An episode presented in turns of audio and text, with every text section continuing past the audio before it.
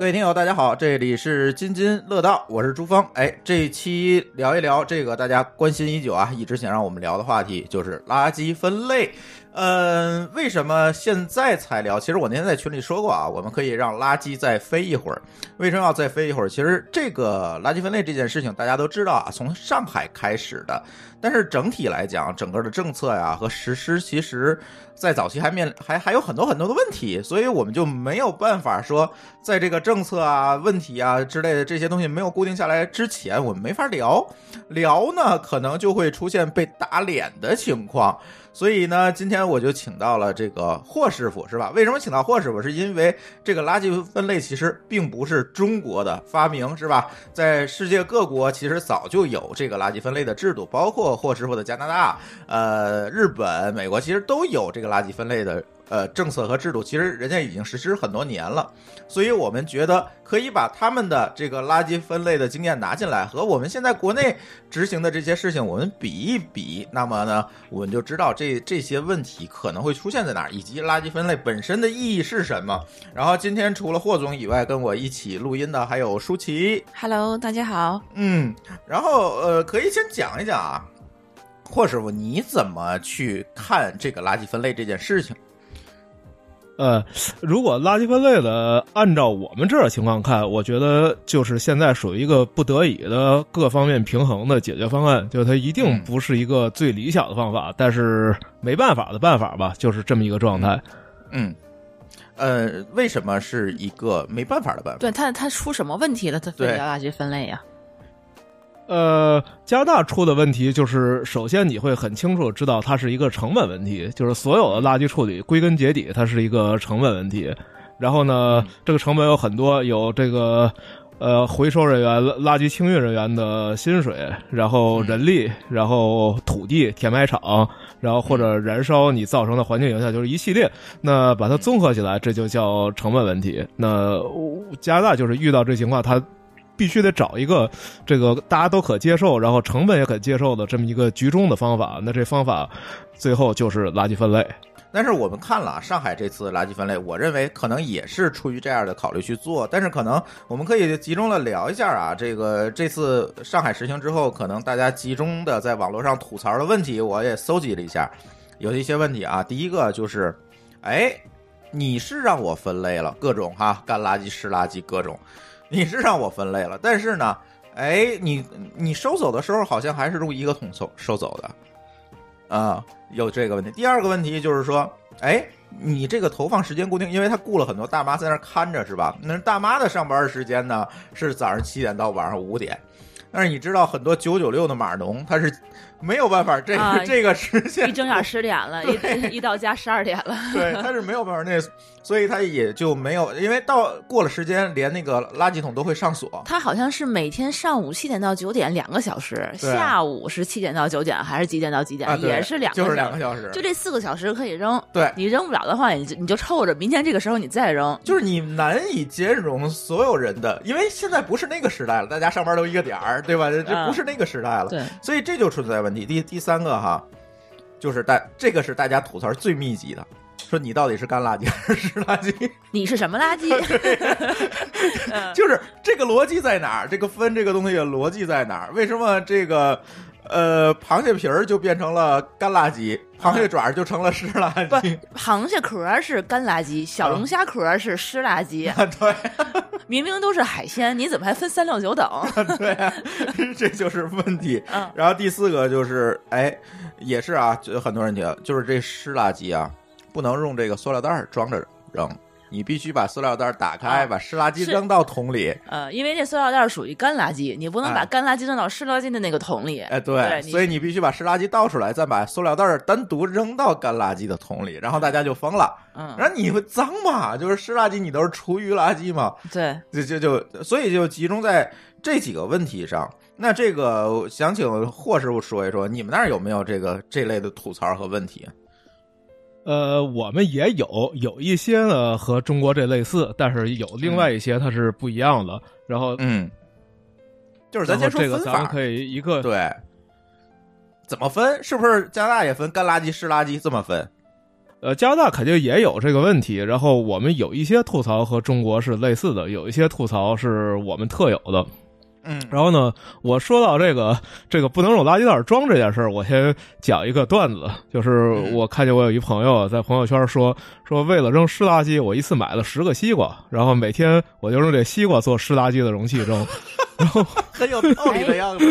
那还只他得买半个西瓜，不能买一角，一角还没用呢。对，他就买整个的西瓜切成一半儿，然后吃掉扔两天可以。我觉得这个哦那你还得保证你当天能把半个西瓜吃完，对，这还是个对，这也是一个 很大的贵的很大的负担。嗯，然后我就问他，我说难道不能用？难道不能用纸包吗？因为我们是用纸去用海报纸去包厨余纸属于。的然后他说上海不让用海报纸，对，因为纸算可回收垃圾，如果沾完纸沾纸沾湿了，它算呃算什么？那个干算干垃圾呃不算干垃圾就。呃，算干垃圾是吧？就反正它算另一种，它不能扔到这个这个湿垃圾里面。然后这个，我听完之后，我就觉得非常震惊。这个这个逻辑确实很难掌握。它它，因为它确实是我们理解的湿垃圾是可以堆肥的垃圾，因为实际上它的末端的处理方法和加拿大是一样的，就至少跟我这城市是一样的。它是一样是把这些垃圾湿完之后去用沼气，然后沼气发电，这是一样的。然后，但是他认为这个纸不能混在里面，这个就很奇怪，然后你找不着规律。对，但是其实我们能理解，这个纸你放在一起堆肥其实是没有问题的。对，所以这就是呃不知道为什么，这就是我就说你刚才说的那一点，就说分不清垃圾怎么分类，这个让我分我也分不清怎么分类，这个没有规律，而且逻辑上我觉得说不通。对对对。然后除了这个，你们你说的这个堆肥垃圾，其他的垃圾，比如说干垃圾，这这个你们是怎么定义的？我们是它有一个，其实它是一个向下兼容的系统，就是说你先把有害的肯定你得分出来，就那种有毒的什么汽油、油漆这种都有害的，这跟上海一样，有害你得先分出来。然后呢，你要分出一些可回收的东西，比如说瓶瓶罐罐，然后金属罐，然后塑料，呃，然后金属。就这些东西你要分出来，然后剩下东西其实就剩两类了，一类是可以堆肥的，就是说能用来沼气发电的，然后另外一类就是啥都不算的，就是说就是，所以在我们这儿呢，对，对，其实是一样的，其实系统没有区别，只有细节的小的区别。然后在我们这儿呢，就是说，你如果是一个强烈抗拒分类的人，你能做的就是你可以把所有的湿垃圾丢到干垃圾里，这是没问题的。啊也没问题。对，在在我们这儿是没问题的，但是这事儿就是它不好。然后呢，一会儿我们可以讲说这个整个这个人们为什么会愿意分它，这个挺有意思的。但是嗯，从法律上说，你把所有东西都丢到干垃圾里，这是没问题的。但是在上海，这就是不被允许的，就有人要看着你，是吧？这啊这是你混到一块儿不收了，哎，啊会罚钱啊之类的。对，对，所以我觉得这个最大的不一样的就是我们实际上是允许这个可兼容的这种方式，就是说，呃，在我们这儿这个垃圾分类系统里面呢，就是你能分好，这肯定是值得鼓励的。但你实在分不好这件事儿呢，我们只能说这个不好。但是我说我就不收了，呃，这这个也也不会，就至少在湿垃圾跟干垃圾这两件事上不会。但如果你把有毒垃圾丢到干垃圾里面，这个是有问题的。呃，就是它是有不同程度的是，一个自上而下的一个筛选系统。就比如说，你先把有害垃圾筛出去，再把呃回收的筛出去，一层一层筛，筛到最后可能就剩下可以堆肥的，还有这个普通垃圾了。那在这个时候，其实它就可以兼容了，对吧？呃，对，这这时候其实这两类是相对比较难分的，因为前面那一类呢，你对生活影响说实话不大。其实，嗯，对吧？我们过去也是，因为中国瓶子是能卖钱的，所以过去大家也有这个瓶瓶罐罐单独分开留着卖钱这么一个，对对对对，比如指甲板，我我我我我得留下来，对吧？我卖钱，找个收费 bien 大。呃，对，所以所以这个上海这个问题呢，我觉得，呃，你说可以理解，我也可以理解，就是他们嗯很希望能一次把这事儿做得特别好，就是分类率非常高。因为我们这些就北美这些城市呢，它不同的城市的分类率其实有很大的区别，然后最好的能分到百分之六十几的分类率，那最不好的可能百分之十几。然后呢，上海肯定是希望自己是那好的，然后嗯他就一下他就给你一个特别严的标准，也没有过渡期，说大家必须得给我做到最好，对吧？这个也可以理解。既然你说高铁能弯道超车，那那那我们收垃圾也弯道超车，这没什么太奇怪的。但这个事儿就很难。呃，舒淇，你想问什么来着？我想问他们，就是那个可回收垃圾的那些瓶儿里头，你们有什么要求要把那些瓶子先倒干净，然后拿水再去冲干净吗？这么一个要求？哎，这件事儿很很有意思。这个逻辑上说是这样的，就是最鼓励的方法肯定是你把瓶子里边倒干净，然后用清水清一下。然后这种瓶子是最好的，它是完全可以用的。但是我们这儿和中国就这一点是有区别的，就是如果你就是懒，你不这样，你把这东西扔，就是你不清理，然后你就扔到瓶瓶罐罐里边了，这仍然是合法的，只是仍然说我不鼓励你这样做，但你这样做了，那人家也只能接受的。嗯，啊，对，对。然后它带来的后果，当然它带来当然是有后果，这后果就是你这瓶子回收不了了。实际上，就最后你到垃圾处理厂，他会把这些再摘出来，就等于做干垃圾填埋处理。就是你你实际上没有为垃圾分类做贡献。哦，但是它不会有一些什么惩罚措施。对对，这这一层没有惩罚措施。嗯，明白。那其实他们还是说没有人去管，我觉得。就是很很没有这么多大妈，对，我觉得他很有可能就是说，你管的这个成本比他那个填埋或者是处理这些垃圾的成本要会更高。嗯，我觉得算了吧，人力成本怪贵的，你们该怎么着？我们最后实在不行再给你分一遍吧。有这个原因吗，霍师傅？我觉得有这原因，因为我一开始就说这是一个各方面成本平衡之后的决策，就是这样的。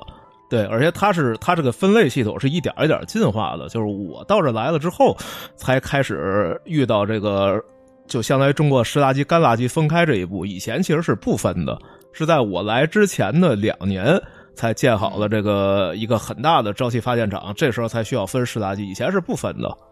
嗯啊，以前就是可回收有毒的和这个 这种垃圾。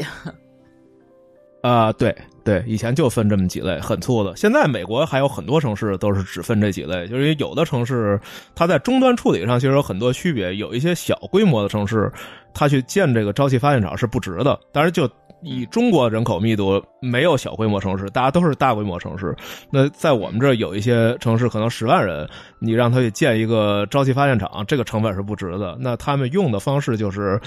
把湿垃圾堆肥，然后堆完肥之后还会免费送给居民去，比如你后院种花种草，你可以免费领走多少袋儿。对，就是不同城市处理方法不一样。对，嗯，哎，我接下来一个问题啊，你分了这么久啊，你你到那儿就可能就开始分了。你分了这么久，你觉得这事儿麻烦吗？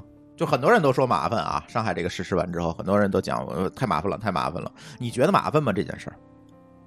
呃，肯定是麻烦的。这个实话实说，这一定是麻烦的。我我自己呢，为什么我把这个我们这垃圾回收这个系统整个研究了一遍，是因为我来了之后，我就觉得这事儿肯定是跟中国不不一样，习惯它麻烦。而且我们还有一个跟中国不一样，我们不是每天收。就你刚才说这个中国每天限几个小时，其实不错。我们还不是，我们是湿垃圾一周收一次，对，干垃圾两周收一次。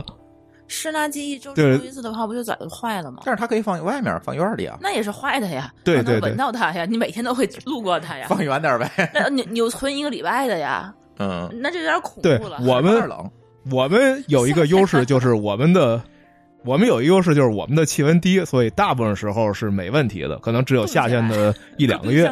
哎，对对对。专门买一冰柜存湿垃圾是吗？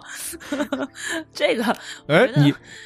啊，你说啥？你说这买一冰柜这事儿啊，这个这个脑洞还真的有人有过，而且这事儿这是另外一个可以讲的笑话。这个我们这儿也发生过这种抵制垃圾分类的事儿。这事儿就是我来了之后亲眼目睹的，在湿垃圾和干垃圾这个划分的过程中，然后就很多人觉得这件事儿太麻烦了，而且大家都是觉得这个湿垃圾脏兮兮的，然后你又不让用塑料袋包，我就抵制你。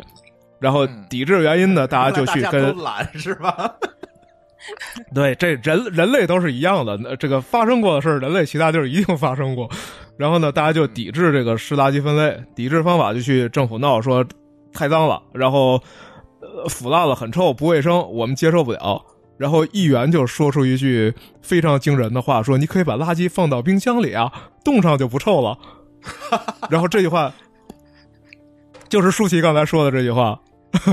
然后这句话立马上了。呃，这句话立马上了所有媒体，然后就整个就变成了一个大笑话，说你看这议员说让我们把垃圾放冰箱里，那你给我买冰箱吗？你给提供电线吗？然后就 产生了很多一系列的影响啊。嗯，只是我觉得这个冰箱吧，放不开一个礼拜的湿垃圾。你可以单买一个冰柜。嗯，对，专门放外面去。对，你们家反正院子大，对吧？买一排。但是我觉得他们这个不是说每天收是有道理的，因为毕竟他在加拿大这个空间居住空间跟咱是不一样的，是吧？他可能这个独栋，然后你可能有一个大垃圾桶放在前面车道那边就可以了。嗯，然后其实你离他的距离可能还很远。嗯。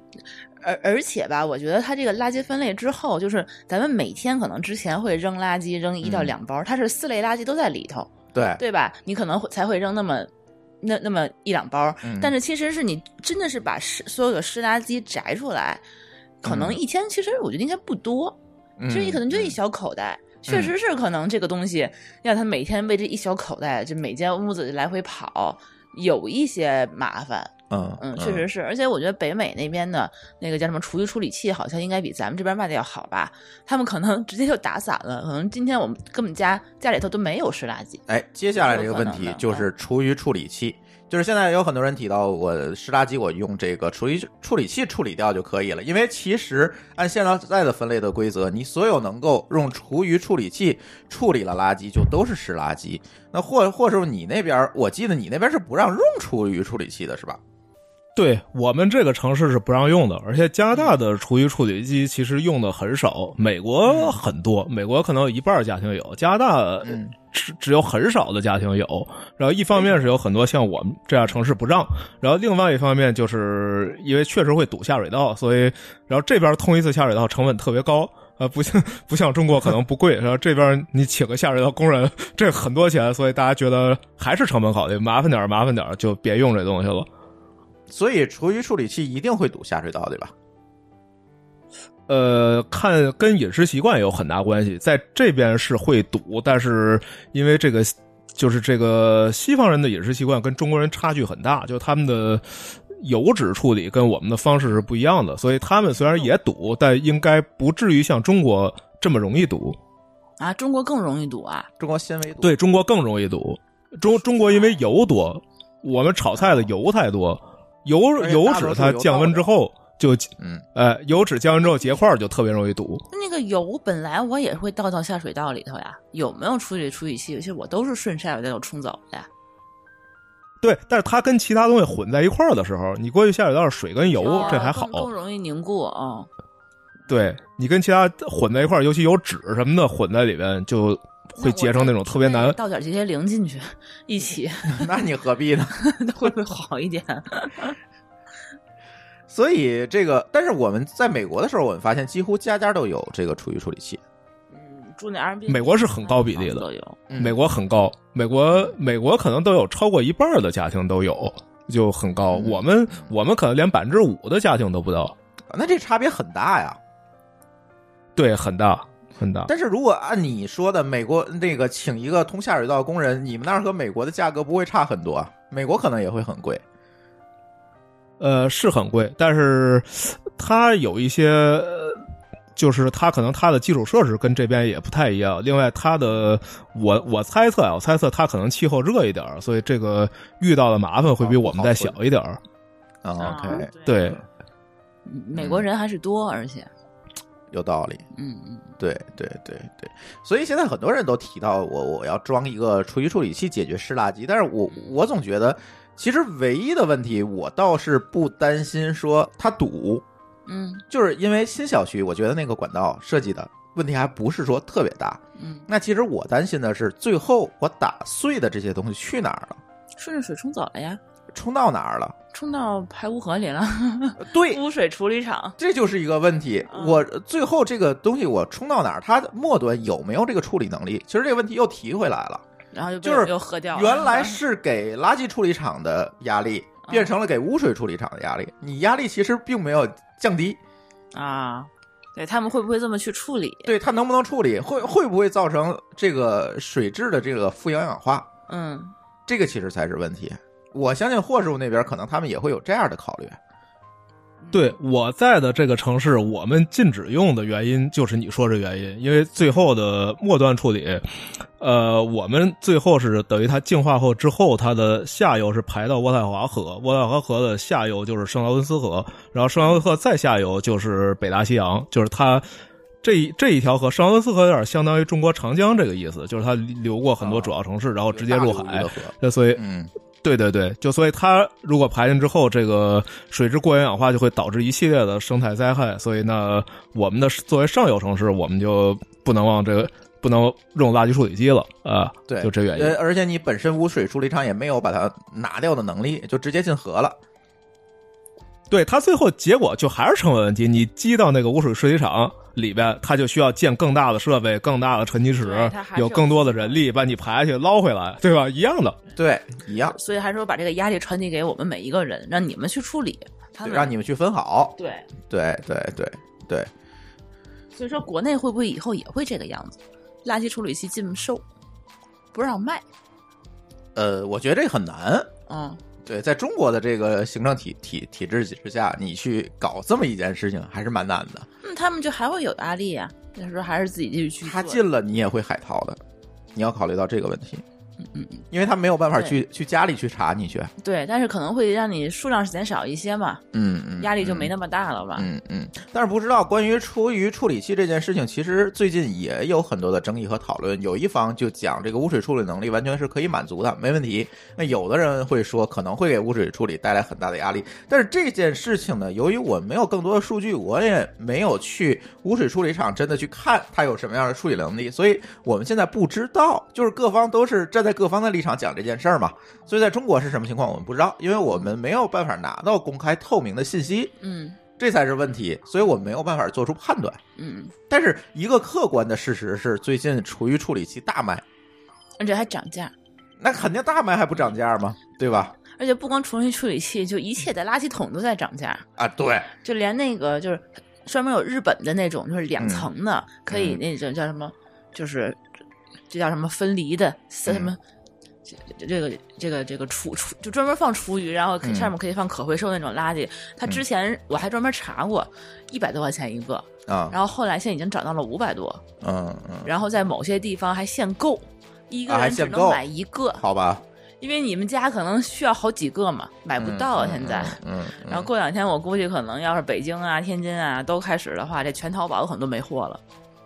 这个我觉得是像恐慌，就跟那阵抢盐一样，你知道吗？嗯，也不是，因为你确实是有这个需求，你抢盐，你这个只是一个迷信嘛。他这个的话，你家里头，你确实是你，你你你你你七点到九点，你们家没人，没法扔垃圾，那你怎么办？你只能存家里头呀。嗯嗯。然后你还之前一个垃圾桶可能就够了，现在你得给它分开呀，你不能放一起，你到那儿去现摘吧。嗯，这肯定不行啊。反正大家都有一个从不习惯到习惯的一个过程。嗯，对，但是现在其实采访别人的话，到说习惯了之后就觉得也倒还好。对对对，还好，没有说特别的影响生活。或者说，你能讲讲你那边大家是最后是怎么能够理解和接受垃圾分类这这这件事情？它是有一个什么样的过程吗？其实在中国正在走这个过程哈。对我，我最开始对这个垃圾分类这事儿有兴趣，就是因为我想知道，呃，人们为什么会有动力做这件事儿？因为它实际上是一个你去做了一件让你麻烦的事儿，是增加你成本的事儿，但是你得到的反馈很小，就是它不像其他事儿，你说我花钱我买回来东西，我付出我有回报，然后这垃圾分类事儿，付出回报是什么？你看不到，看不见啊？对，对。所以我就一开始我就觉得这件事儿很奇怪，为什么大家能接受这件事儿？我就想知道它原因。然后后来我就去把它 CT 的各种资料看了一遍，然后呃再加上这个几年的生活吧，反正我就逐渐的能理解这个过程。我觉得最关键的一件事就是它整个这个体系非常透明，就是它。它教育系统做的非常好，让你非常清楚的知道这个系统怎么运转的。实际上，在垃圾分类这件事之前，我们没有人关心垃圾去哪儿，对吧？就反正你每天丢垃圾桶之后怎么样，没人管这事儿，对，谁也不知道。对我们从来没有想过说这垃圾到底去哪儿。但是在有这之后，你就会有这个疑问：说垃圾到底怎么处理的？那我们这也是这样，就是他会告诉你非常明确，告诉你说我们遇到的危机是什么。叫我们是遇到危机，就是说我们有两个垃圾填埋场，那快填满了，一个呢按目前的规划还能再填六年，另外一个还能填十五年，然后已知另外一个条。对，这就是这就是问题。然后你还已知另外一个问题是我们这个城市是人口增速的，就是算是，呃，美国加拿大合起来人口增速比较快的城市。对，就是说它可能会远远早于你预期用完。就是你说十五年可能用不到，也许十年就填满了。然后在填满会发生什么呢？就是说在填满之前。必须要建新的垃圾填埋场，那建垃圾新的新的垃圾填埋场就需要更多的钱，钱从哪儿来？钱从地产税来，就最后一定最后变成你要花的钱。嗯嗯，这样大家就非常明确跟自己的利益是挂钩的了。啊，对，这个虽然不那么直接的有那种像你买东西，我给我你掏钱，我给你东西这么一个那么直接的正反馈，但它好歹是一个反馈，就因为这个这个三级政府这个架构嘛，就是垃圾分类这一层是我们是叫市这一级负责的，然后你的房产税是交给市的，然后市会每年会给你出两个报表，说你交的税我们干嘛用了，百分之多少是用来清理垃圾，百分之多少铲雪，百分之多少给了警察、消防、学校、图书馆每一个。花在哪多少钱你很清楚，然后你就知道，如果要建垃圾处理器，呃，要建新的垃圾填埋场，你得付出多大的成本，你很清楚。那你就自己想一想，说大家一块儿努力把这钱省下来，好不好？呃，这就是一个反馈。嗯嗯，就是你市一级政府更像是一个大物业，就跟我们交物业费一样哈，每年我要公示一下我这个钱哪一部分用在哪儿了。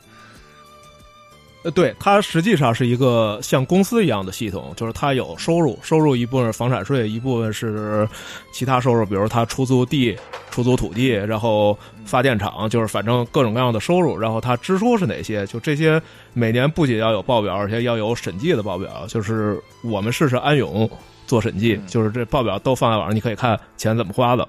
然后这时候你就有一个非常透明、直接的感受，说，哎，我这收垃圾的钱我们可以省一下。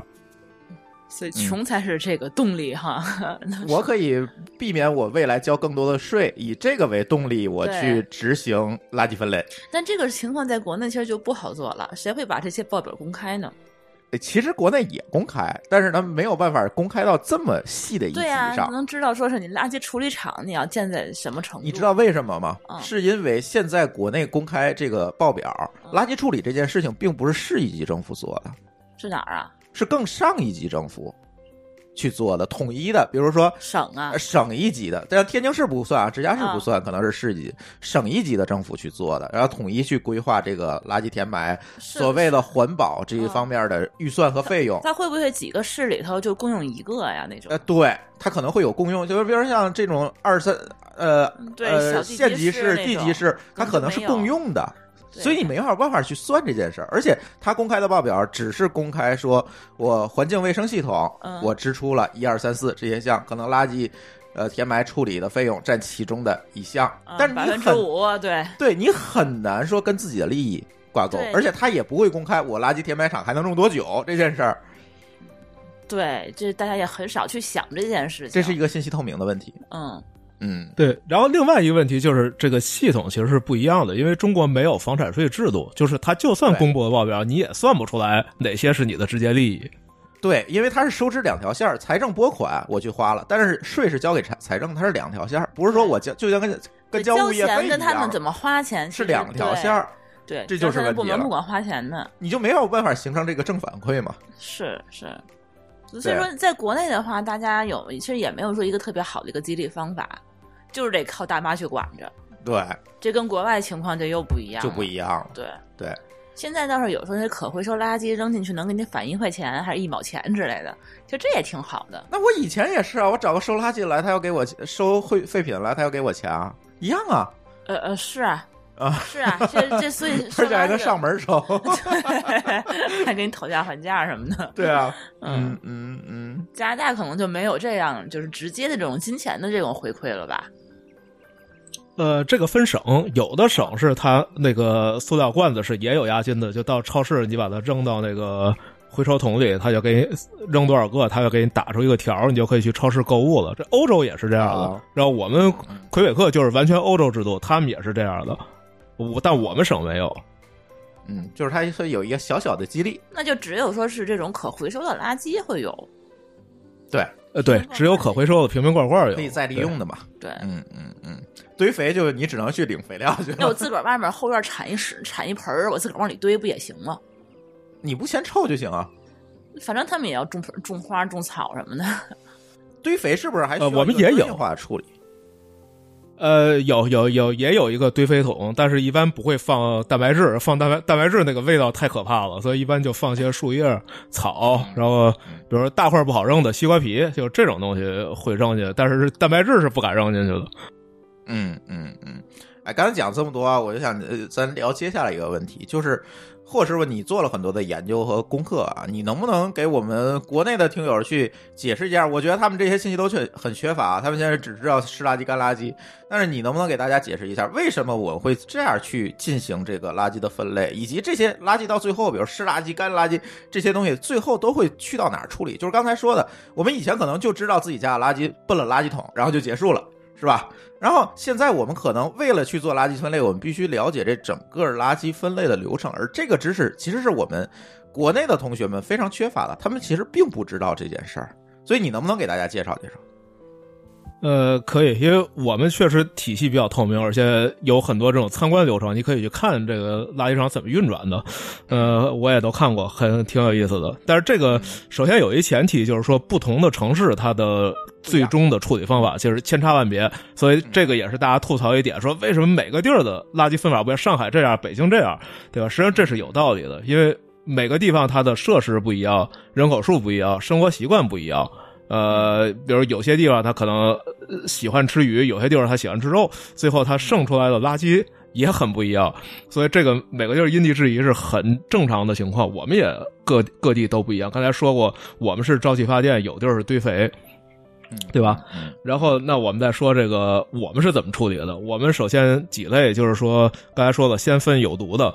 呃，因为有毒的垃圾，它对人跟环境危害比较大，这事儿是有专门的机构要处理的，这是一个成本很高的东西，所以它要单独分出来。然后说这个可回收的瓶瓶罐罐这一部分，是因为它还有经济利益，就是说它可以它可以回收再用，对吧？你把它变成干垃圾直接填埋了，这是一种浪费，那就把它收出来。嗯，然后然后纸张也是这样，纸张也是说这种。可以可以回收的，这可以再用的，那应该分出来。最后说回来，其实永远最难的就是说，这个中国这个湿垃圾、干垃圾，在我们这叫可堆肥和普通垃圾，就这两类是最难处理的。因为你如果不分呢，结果是什么呢？结果就是把它都压成块填埋了，塞就是埋到地底下了。其实现在整个这个垃圾处理到最后，这个最难处理的这个这一类，最后只有这几种方法，要不然就是埋地底下。要不然就是高温焚化，然后要不然呢更损的，就是就是扔海里，这是最坏的一种方式。这个可能过去 过去都干过扔海里，但是现在已经基本上没有人再干这事儿了，就是填埋。嗯，然后还有一种是说，这个过去啊，应该中国在可能十几年前还在收这些发达国家的这些普通垃圾，因为他那时候他们也不好好分类，但是收回中国，因为我们人力成本低，而且从里头可以摘出来。各种有用的资源，什么金属啊、塑料啊，就还可以再用。然后那时候中国是愿意收这些垃圾处理，但这几年有钱了就不再收了。呃，应该是前几年吧，有新闻没有这么久啊，就是年可能才不收了。对，就是很近的事儿，就开始中国不收了。中国不收之后，这些国家就更紧张了，就是确实又少了一个处理员，这垃圾填埋场又满的比预期更快了，所以就也就是说，这垃圾分类就更积极了。也就是说，以前他们这个干垃圾，这是这些垃圾弄来之后，他就扔到集装箱里，来条船发中国去了。对，出口。以前就是这样的，没错，以前就是这样的。那有点远吧？我觉得扔北极很。那也比他建填埋场的成本低啊。哦，哦，是哈，直接只要出货运就好。对啊，我也不占地儿嘛，就直接拉走就好了。那我们要他干什么？就是刚才霍炬说，他可能在在村里面再摘一些可回收利用的东西。嗯，就这个我听说过，对，对，所以然后呢，就是为什么最后说，呃，在这几年开始分这个湿垃圾和干垃圾，其实我觉得有一个因素就是中国开始不再去给发达国家做这个垃圾最终环节的处理了。那如果都要填埋的话，呃，人们就会发现一个问题，就是说湿垃圾其实跟干垃圾的比例差不多是一比一，甚至更多的。就是说你这如果你不分类的话，你的体积实际上增大了一倍。那如果对，如果你把湿垃圾分出来，这个湿垃圾可以发电也好，堆肥也好，它还有一点经济效益，然后你还可以减少一半的体积，呃，这件事儿就非常吸引人。嗯嗯嗯嗯。所以说，整个垃圾分类的核心就是要把湿垃圾摘出来。哎。所以说，你要是买厨余处理器了，你反而就丧失这个意义了，就没有垃圾分类的意义了。也不能这么说吧，那你等于也把它分类，只不过你扔到下水道了嘛。一半其实还少了点，一半的你还是少了一倍嘛啊，对吧？那没有办法再利用了嘛。呃呃，你就没法堆肥、发电啊之类，对对对，你你就干不了了。对，但是能够省不少垃圾处理填埋的这个这个面积嘛。啊，对，对对，这倒是。嗯嗯，我现在知道的啊，北京的情况，嗯，就是填埋。北京，北京它之前一直是填埋吧？他在那个哪儿，在六环，就是北六环，有一个地儿叫阿克苏，这个地儿有一个非常大的垃圾填埋场。嗯，然后呢，这个垃圾填埋场已经填了很多年了，马上就用完了。嗯，解决方案你知道是什么吗？再建一个呗。错了，建了建两个焚烧厂，把垃圾挖出来烧掉。哦，那不就空气污染了吗？对，这个问题就非常大。呃，空气污染是永远存在的，就是你填埋它也有臭味儿。你烧，这又是一个问题，就是很多的物质，你如果用高温焚烧，你不做有效分类的前提下，如果你都扔进去烧，有一些物质会产生二恶英，这是一个强致癌物。啊，所以那周边房价肯定卖不出去了。那周围现在就没法卖房，嗯嗯，你明白吗？就周围有一些村子都都搬走了，对对，因为你实在这没法居住。嗯，但是其实如果要这住在垃圾的填埋场附近，其实是还好的，对有味儿啊。啊，就是就呃，你谁想每天马路上我周围天天过垃圾车？有味儿，但是说还不至于说有害，不一定啊，也不一定啊，当然不一定了，可能水会有污染哈，水质地下水就会有污染嘛，就会产生很多很多的问题。对，这就是中国的情况。所以为什么刚才霍炬提到这这个，我觉得特别好。为什么中国现在开始分类了？嗯，第一，前五头五年做环保啊，做这些工作，我不接收海外的垃圾了。这个其实给海外 这些这些国家带来了很大垃圾处理的这个压力。一会儿或许可能还会讲跟菲律宾的这个垃垃圾处理的这个争端哈。第二个就是，如果我国内的产生的垃圾也会也越来越多，越来越多。嗯，如果我再不去做分类，嗯，这些垃圾我就没有办法了。对，尤其你这城市大城市越一直在不停的扩张。就以北京为例，北京周围分布着几百个垃圾处理厂，大的小的。全是填埋。你是说周边六环以外围着北京一圈儿，嗯嗯，都是垃圾填埋场，嗯，那它迟早有一天会填完。对，那填完了太多了，那填完了这土地怎么开发？你开发不了啊。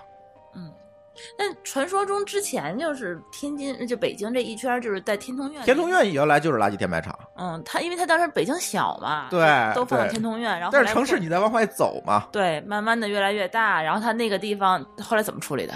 挖出来，就是挖出来，然后运走，然后重新再盖楼，是啊。但是它本身它还是有污染的，嗯，你明白吗？所以天通苑房价是个洼地，也不是，现在可不是洼地了，现在还是相对于还是便宜的。对，嗯，对，所以这个 这个把垃圾运到其他国家这事儿，现在肯定是不靠谱了。所以说我们我们我们自己垃圾都处理不过来了，已经，对。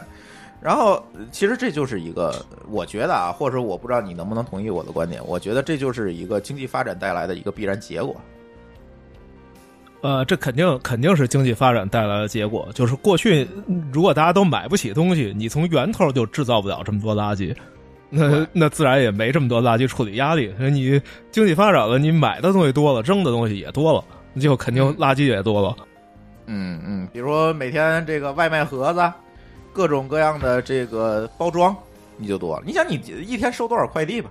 嗯，是吧？对对啊，对。说说到这件事儿，也是，就是中国这些年因为外卖和电商的兴起，其实应该是制造垃圾效率比过去高很多了。这个也是一个，也是一个导致必须要做垃圾分类的因素。我觉得，就是嗯，太多了，没办法了。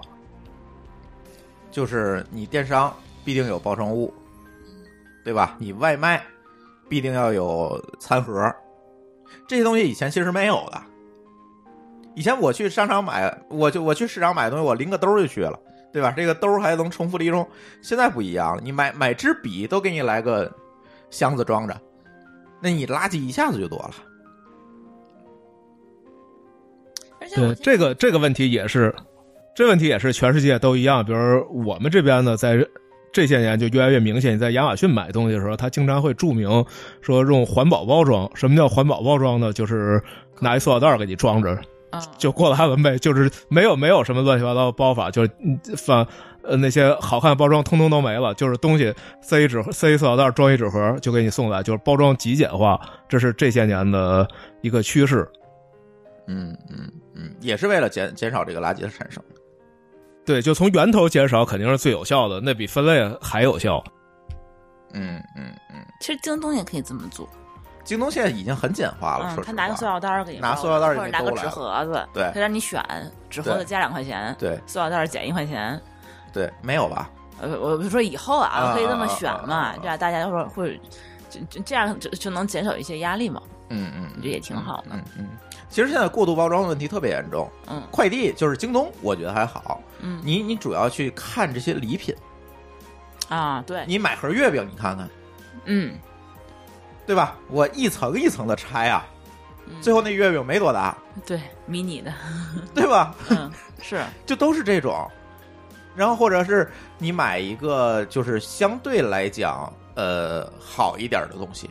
嗯，你就是好几层包装，是啊，电器里面，电器其实就是里面那些泡沫啊，那些包装物，其实你那是避免不了的嘛，它要运输，那些还好。就是所谓的过度包装，其实指的就是你没有必要去做的这个包装。嗯，明白吧？明白。就是在快递和运输的过程中，我觉得会有很多的问题。而现在外卖，我觉得还好。美团现在你可以选，你知道吗？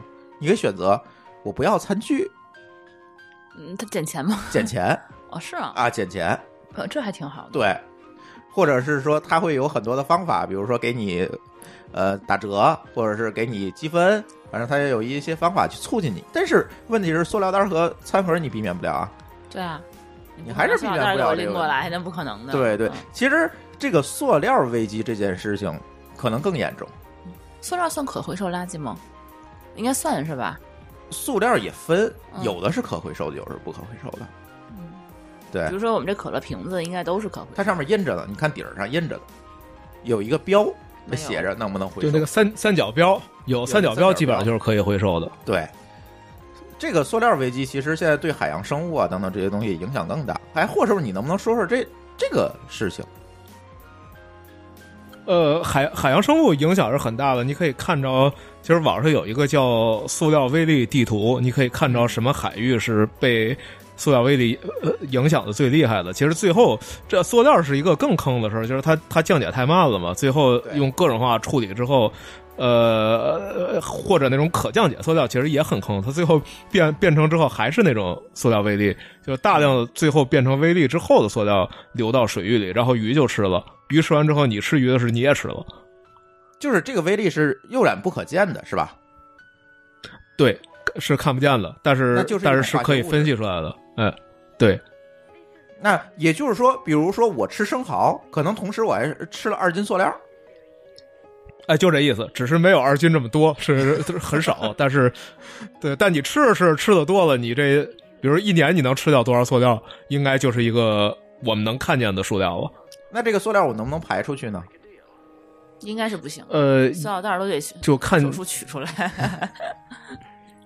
他看情况吧，有的应该是能排出去，有的可能也会有残留。就要不然为啥鱼被鱼没排出去被我们吃了，对吧？这肯定还是应该有残留的。嗯，也就是说，这这就是一个问题了。即便我能排出去，其实也又进入了这个生态循环，它永远存在那儿，它不会被降解，不会消失。就是可能需要很多年，比如说几百年，就反正我们这代人是看不见它消失了。嗯嗯嗯。哎，那咱再说回垃圾分类这件事情啊，就是现在我们刚才我们节目的一开始说，大家吐槽这四个问题，那你怎么看这四个问题？或者说，我们可以现在看，因为上海第一个执行的嘛，那你觉得上海的这个方案到底有什么样的问题？或者说还有哪哪里需要优化，对吧？呃，我觉得，我觉得其实最需要优化就是这个湿垃圾包装的问题。这这件事儿确实是太不方便了。因为如果按我对我们这儿了解的，这垃圾分类就是属于一个你用各种方法去帮助大家来提高分类率，然后最后达到一个成本的平衡。就是说，大家如果都抵制你，都抵制你，你做不了，你你就是零收益，对吧？那你那政府就亏了。那如果大家努力做一些，比如做百分之三十，你你肯定比百分之零强嘛。就是最后它需要达到一个平衡。所以我刚才刚才我也说过，我们最开始这边是很多人是抵制，呃，抵制这个湿垃圾，就是呃的可堆肥垃圾分类的。就是他们这边呢又有这种这种劲头，就是说他觉得政府干涉我的权利，我就要跟你干到底。我就你让我这么干，我绝不绝对不分，我就跟你杠到底，我不在乎。嗯。然后呢，这时候怎么办呢？解决方案就是说，刚开始像前面讲的这个很荒唐，说让你往冰箱里冻，这个很荒唐，肯定不现实。然后在经过了两年之后，两年的斗争之后，然后一统计分类率没有达到最早的预期，就是湿垃圾分类率没有达到最早的预期。那它下面会有一系列的影响，比如说这个沼气发电厂你建完了，这每天都有成本，但你拿不到这么多垃圾可以烧，对吧？你你你就会浪费那个成本。然后呢，这综合起来。最后就我们市政府妥协了，说可以用塑料袋包，啊，就是塑料袋可以进了。然后他们添了一些新的设备，就是你的用塑料袋包裹的垃圾过去，然后它会要切切碎，就是把它整个连袋一块切碎，然后最后再把把它拿去，应该是做做那个沼气堆肥处理之后，应该它可以把那个塑料切成条塑料袋再滤出来，大致是这么一个过程。这这个那就算是。大家各让一步，就是说你我我政府我我增加了一点成本去回收这个可堆肥垃圾里面的塑料袋儿然后呢，大家也委屈一下，你就帮我分一下，然后呢，这个大家就接受了，分类率一下就上去了。嗯嗯。那那个纸袋儿的那个包装，它有办法能处理掉吗？纸袋能的，纸袋是是可以堆肥的，这是这是本来就是可以的。我们之前是说鼓励用纸袋和纸包装，但是不能用塑料袋，也不能用这个可降解塑料袋。这但纸袋就是因为这是厨余，它本来就湿嘛，所以纸袋很容易漏，所以那很多人就不高兴，说对对对，是你让我用纸袋，这属于给我造成麻烦，那我就坚决干脆不分了，我全给你丢到普通垃圾里边，你不也得收吗？哎，就这样。哎，为什么可降解的塑料袋是不行的呢？我们天津这边就是西青区，我们家那块儿，它就是，呃，市呃区政府专门是给就这些新小区每家每户都送那个可降解塑料袋，就让你装湿垃圾。可降解塑料袋和垃圾分类的垃圾桶免费送。嗯，所以说我总觉得可降解塑料袋是不是可以呀？这个是不是就跟终端处理设备有关系？对，应该还是跟设备，因为实际上我们知道的可降解塑料，它它它降解之后其实是变成塑料微粒，它并不是真的降解消失了，它里头还是有塑料的。就是，然后呢，这个可能对这个其实比普通塑料可能更难处理一些。就我们这种，像我们刚才说的这种，我们新添这种设备，它切成条之后，它应该收起来之后，这些塑料它会集中处理。如果你整个全碎了，其实处理可能更难了。那就还不如不发呢，哈。对，就但天津可能，对，但他他天津可能有其他的设备，就是他拿去做什么，那就不知道了。就可能他他能有办法处理它。嗯，所以这还是每个城市会不一样，跟他部署的设备有关系。但之前其实咱们也推了好几年这可降解塑料袋这个东西，它当时就只是说在地底下埋完了以后，它可以分解。嗯嗯嗯，是吧？它没有说是说跟厨余这些垃圾们在一起，它怎么去处理？对。对对，所以你看，这又是一个信息不透明的问题。你不知道他要拿去怎么做？对你每个区跟每个区一样吗？你不知道为什么？嗯，对你每个市跟每个市的规矩都不一样。对对。然后我觉得可能咱们全中国那么多省和市，我觉得可能所有的规定都不是不一样的。我所知道就是西青区他自己有沼气发电厂，哦，他自己区内可能就处理了。就不用拉，所以它政策可能跟咱们那块应该就是试点儿的，对，有可能，对对。所以你看这个事情就是跟信息透明有关系。嗯，他也不公示，你不知道为什么，他就告诉你这么做，那谁也理解不了。懒得告诉你，对，那谁也理解不了我为什么要这么做，或者我怎么才能做得更好，我怎么去配合你，我不知道。嗯，你就告诉我，小龙虾算湿垃圾，他妈的螃蟹壳算干垃圾，那为什么？你告诉我。嗯。是吧？问题其实这就是出在这儿嘛。不知道加拿大那边有没有这种垃圾分类的 APP？他们是有文档的，专门给你写好说各哪种属于哪种哈。是。我们有一个叫废物浏览器的这么一个工具，就是它是个网站，你也可以用 App 去看它。然后你反正你输输个关键字，它就告诉你应该扔到哪个里面，也是有的。嗯嗯嗯，就总有分不清楚的时候嘛，你还是要有工具辅助它。那肯定的，对，最好要图像识别。对，当然现在上海又出了一个那个新行业哈，由于这个垃圾分类又出了一个新行业，说一个月你交我五十块钱，我帮你分。对。嗯，待分垃圾，对，它每个层楼的价格还不一样啊。一楼到五楼三十三十块钱，那个五楼到八楼五十块钱啊。对对对，或者说怎么看这事儿？呃，可能也是一个，可能也是一个中国特色处理方法吧。就因为我们这儿肯定不现实，人力成本太高了。这个这个事儿，你你雇一人你雇不起。呃，中国呢？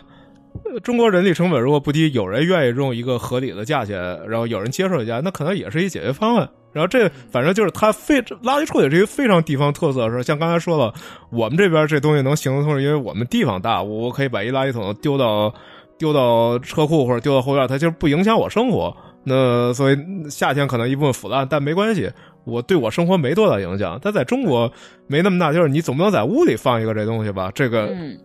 对吧？这烂了，生活影响很大。嗯，对对。那中国特色可能就是说，它可以用更便宜的方法去，呃，雇一个人来帮你分类。这这可能也是一个，也是一个解决方案。这些人都月收入上万了，你知道，也是蛮厉害的。对，嗯因为你接的户多嘛。对，你小区接一个有需求，一个有能力做，我觉得也挺好的。对，催生一个行业。对，嗯。所以这件事情，那如果我们把这事儿引申出来啊，如果我现在还混着垃圾。就这么扔，能不能让垃圾处理厂去干这件事儿？你帮我分不就完了吗？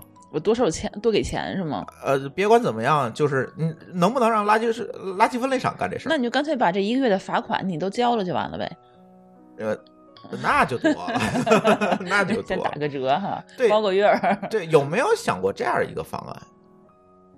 我我觉得这事儿啊，垃圾处理厂处理的难度有点太大了。这事儿就跟我们。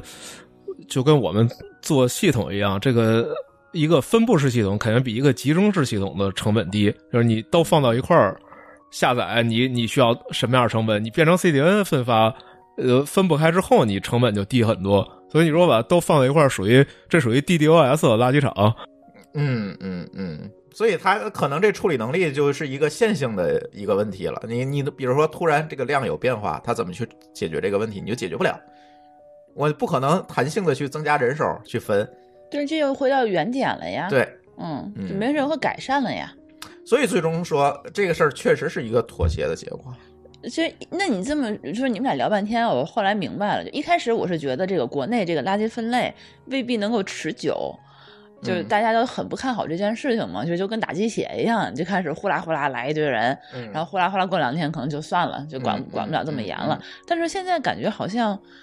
这是个大势所趋哈，没有选择嘛。嗯，这事儿好像并不是说大家想的，可能过两天管不过来了，可能还该 该怎样怎样呢。嗯嗯嗯。我我觉得这肯定是一个长期过程，因为就是属于没有办法的办法。像前面我们说过，说过去中国在经济没那么发达的时候，他会替发达国家收垃圾、处理垃圾。然后到今天是什么情况？今天就是菲律宾这个经济更落后的地儿，他也不愿意收这东西了。就是他跟加拿大之前那个大家新闻可能都看过，跟加拿大产生了一个叫垃圾外交纠纷，就是说这个加拿大有多少集装箱垃圾运到菲律宾，然后菲律宾人不要，说你得给我运回去，就产生了一场这样的纠纷。嗯嗯，对吧？这这纠纷实际上怎么回事呢？就是我们刚才说了，这个以前这些国家是收的，后来这国家呢，他就开始颁布法律说我不收了。那加拿大的这边的情况是说，很多垃圾在终端，很多小的城市啊，它可能填埋场都没有，它就外包给了一家商业公司，让他去做垃圾填埋。然后做垃圾填埋，这个商业公司它能想出来最便宜的方法，实际上还是把它运到更穷的国家去，所以它并不真的填埋，它就装到集装箱往菲律宾运。然后呢，菲律宾那边肯定嗯。对，这是他最经济方。然后菲律宾那边呢，虽然公布了法律说不收了，但是一定有人捣鬼，说我偷偷收，你给钱就行。然然后呢，这事儿可能又持续干了很久，在菲律宾公布了法律之后，反正他执法估计也不太严啊。然后还有很多人偷偷的往菲律宾运垃圾，直到最后，呃，执法开始严了，这一批集装箱被发现了，然后那就。停在了港口，菲律宾说你得给我运回去。然后加拿大政府说这是一家商业公司，我政府对商业公司没有强制力，我没有办法去强迫这家公司给你运回来，所以你找外交部是没有用的。然后这就产生了一场外交纠纷。然后呢，最后怎么解决呢？最后是因为实际上是因为加拿大的环保意识这些年反而也越来越强了，所以大家对政府有要求，说加拿大你怎么可以干这么丢人的事儿，把垃圾丢到菲律宾去？嗯。对，你要做一个负责任政府，所以你必须给我运回来。实际上是因为选民的压力，所以加拿大政府自己出了一笔钱，把这批垃圾运回了温哥华，然后又重新焚烧发电，就这么处理掉了。嗯嗯嗯。所以那你看这个趋势，你就环境意识越来越越强，对吧？别管大国小国、富国强国，那你这再这么干，你就干不下去了，难以为继。你最后就逼着各个国家都开始搞垃圾分类。对，所以最后这就结果就是说，你看，连菲律宾这样的国家，比比中国更穷的国家，他都不收垃圾了。那你说中国怎么可能是一股风结束？这事儿一定是得做下去，因为也确实没有别的选择了。过去还可以转移给菲律宾没准，但是就是以中国这个体量转移给菲律宾，菲律宾也承载不起。对啊，对，人太多了。对你只能自己解决了。嗯，谁也不愿意要，你谁也承载不了。嗯，对吧？全民给你处理垃圾，对你，你承载不了这件事情太多了嘛。嗯，行吧，我觉得如果咱这么聊下来啊，我觉得这个垃圾分类这件事情，就像刚才舒淇说的，嗯，你不可能不做。对，但是他怎么去推动它，其实也有不少难点。对，这就是如何做。我们讨论的就不是做不做，对，而是怎么做的问题了。对，大家有没有这个意识去做？能不能管好自己？对，对，能不能 就就把那么复杂的事情能够。学会了，通过各方的努力，能不能把它变得更加容易？嗯，其实我本质上我是支持这件事情，大家都支持，我相信在座所有人都支持这件事情。对，这是个好事情。嗯，对，就是看待，如果就是像你说的，我们做了，你这小区的垃圾车，你能不能做到 呢？对对对对对，就是让我们白干，你别混在一起，你就拉走，是吧？对，这又是问题了。对对，嗯嗯嗯，或者说你还有什么要补充的吗？呃。我要补充的是，我其实有一个更好玩的故事，我可以讲，就是说，整个美国和加拿大，呃，垃圾分类最高的地方，并不是我们知道那些教育程度高的那些大城市，而是一些小城市。比如有一个地儿，你们可能都没有听说过，它叫威斯康星州的首府叫麦迪逊。嗯，这么一地儿，威斯康星就是最近可能有点火，就是因为。那个郭台铭说要在那儿建厂什么的，就是对对对一堆，对他成为一个选战的一个中心轴啊。这这实际上是一个偏农业和自然资源为主的州，就是它以前有工业，现在工业其实不发达，然后不算是一个特别富裕的州，就算中等吧这么一地儿。然后大家很难想到说，威斯康星的麦迪逊居然是北美分类能排在第一或者第二名的，就是它能分到将近百分之七十的分类率，非常惊人。嗯。然后为什么讲这事儿呢？就是，呃，我也想知道为什么。然后我恰好认识一个人，是土生土长的麦迪逊人，就从小出生在麦迪逊，一直到现在，可能比我岁数大个十岁吧。然后一直在那麦迪逊住。然后有一天我就问他这事儿，说你们怎么做到的？然后他的第一反应说：“哎，你怎么知道的？”啊，就是觉得一个觉得一个外国人居然知道我们分位第一，呃，这个很奇怪。我说我。就关心一下的时候，我就知道了。然后他立马就非常自豪，就是他明显的有。那种自豪感，说看，这是因为我们人口素质高，所以我们做到了，别人做不到。然后说我们是州的首府，有公务员，有大学，然后平均教育水平很高。然后我觉得这个好像不能成为理由，因为实际上我在这城市也是这样的。我们实际上应该算是北美平均教育程度前几名的城市，应该比他们的高。但他就是，反正他说的这些理由，我知道一定不是理由，但我相信是他们产生的这种自豪感，实际上让他们。帮助他们完成这件事，就每一个人都想多做一些，说我们做的好，我们就要做的更好，就是他进了一个正循环。对，嗯嗯，对，他其实，在全社会内部形成了一个正反馈。对，对他形成一份，当他听到一个外国人知道这件事儿时，他更加的自豪。这实际上就是我可能我跟他说这一下，反而他回去也会跟别人讲说，哎，外国人都其他中国人都知道我们垃圾分类北美第一好，就这些事儿可能都会有一些促进作用。嗯嗯嗯嗯，这个很值得思考。所以就什么时候对对，就什么时候中国也会变成一个正反馈，就大家说我做的好，我们很高兴，那这事儿可能比现在派很多大妈盯着你会更有效。嗯嗯嗯嗯，哎，这就要把那个新四大发明改成新五大发明了啊！第五个是啥？垃圾分类啊！新四大发明你知道是啥？是啥呀？高铁、移动支付，嗯，然后什么？哎呀，忘了，共享单车、摩拜单车、摩拜单车，就这些。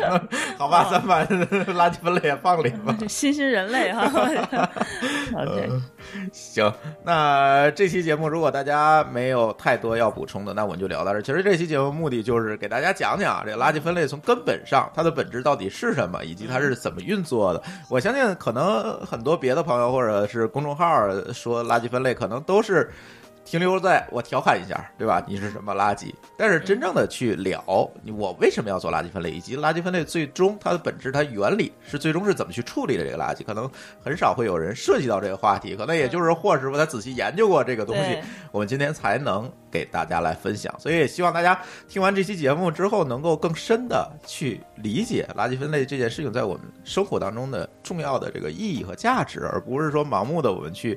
抵制它，或者是说调侃，调侃没问题啊。但是我觉得做还是要尽可能的做好。知道我们的目标和意义在哪？对对对，不然以后你买的房很有可能就建在垃圾填埋场上了哦，是吧？我要赶快去淘宝抢那个垃圾桶了。行，呃，那我们的这期关于垃圾分类的节目，那今天我们就聊到这里。呃，感谢大家的收听，拜拜，拜拜，好，拜拜。